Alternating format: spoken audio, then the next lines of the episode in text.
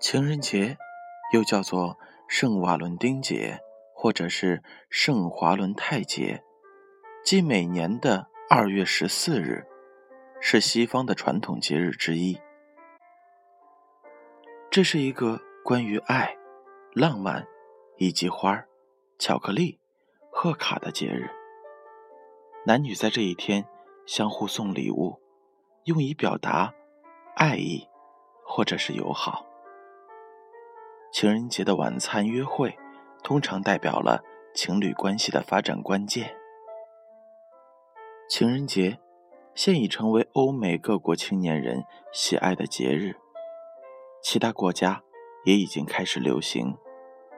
而中国传统节日之一的七夕节，也是姑娘们重视的节日，因此而被称为中国的情人节。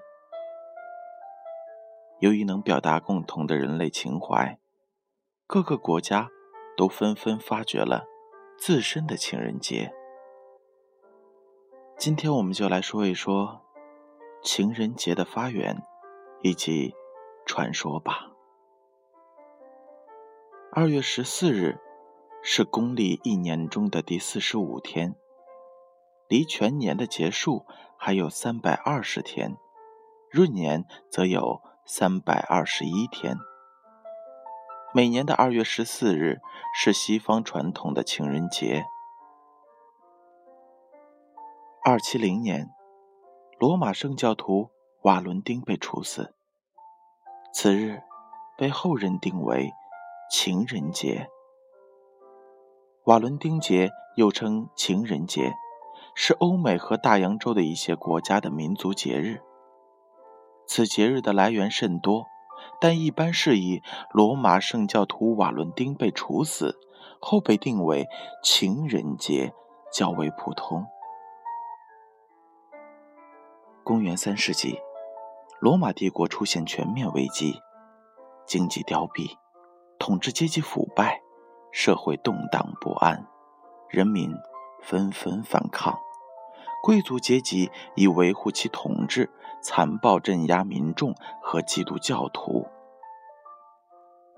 这时候，有一位教徒叫瓦伦丁，他被捕入狱，在狱中，他以坦诚之心打动了典狱长的女儿。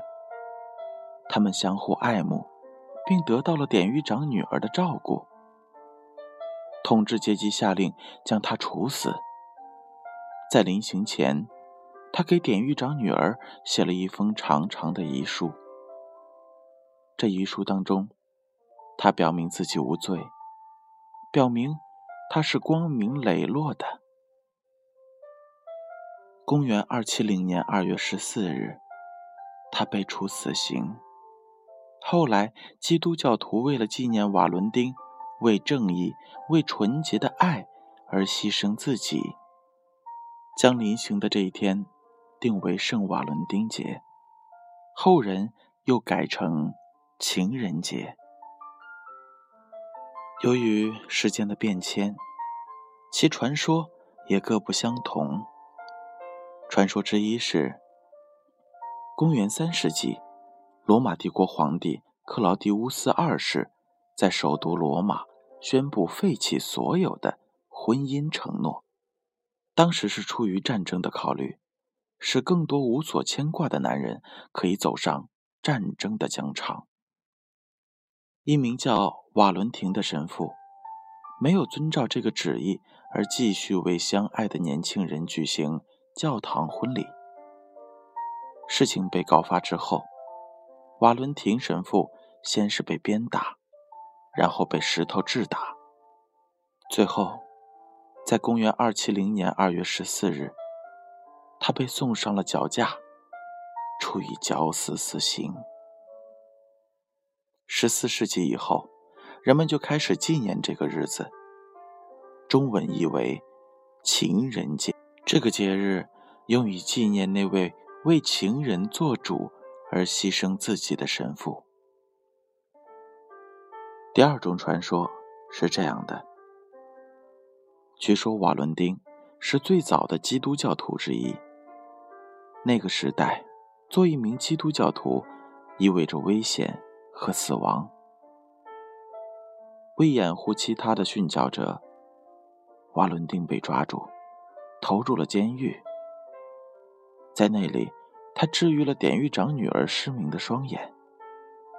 当暴君听到了这一奇迹时，他感到非常的害怕，于是将瓦伦丁处以斩首示众。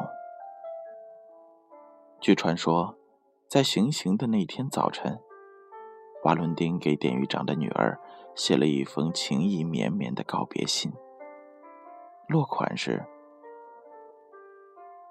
当天，盲女在他墓前种了一棵开红花的杏树。”以寄托自己的情思。这一天就是二月十四日。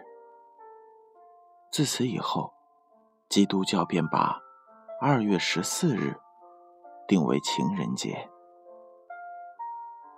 第三种说法是这样的：在古罗马时期，二月十四日是为了表示对约纳的尊敬而设立的日子。约纳是罗马众神的皇后，罗马人同时将她奉为妇女和婚姻之神。接下来的二月十五日，则被称为卢帕萨拉节，是用来对约纳治下的其他众神表示尊敬的节日。在古罗马，年轻人和少女的生活是被严格分开的。然而，在卢帕萨拉节，小伙子们可以选择一个自己心爱的姑娘的名字刻在花瓶上。这样，过节的时候，小伙子就可以与自己喜欢的姑娘一起跳舞，庆祝节日。如果被选中的姑娘也对小伙子有意的话，他们便可以一直配对，并且最终他们会坠入爱河。并一起步入婚姻的殿堂。后人为此每年的二月十四日定为情人节。第四种传说是这样的，它来源于古罗马的牧神节。这个说法是基督教会庆祝这一天，是为了把古罗马的牧神节。基督教化，在罗马人崇拜的众神当中，畜牧神卢波斯库掌管着对牧羊人和羊群的保护。每年二月中旬，罗马人会举行盛大的典礼来庆祝牧神节。那时的日历与现代相比要稍微晚一些，所以牧神节。实际上是对即将来临的春天的庆祝。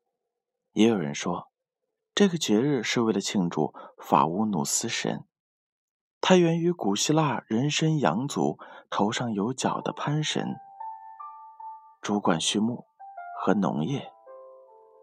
第五种说法是这样的：传说以前在英国，所有的雀鸟都会在二月十四日交配求偶。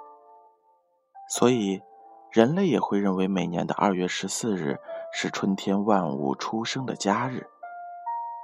它代表着生命，代表着青春，代表着一切的开始。于是，人们也仿照雀鸟，在每年的二月十四日选择伴侣。这就是情人节的来历和传说。无论传说怎么样。爱情是忠贞不渝的，希望每个人都能把握住自己的幸福。希望我们可以快快乐乐的追求自己所喜欢的人。衷心的希望每一个人都可以找到属于自己的幸福。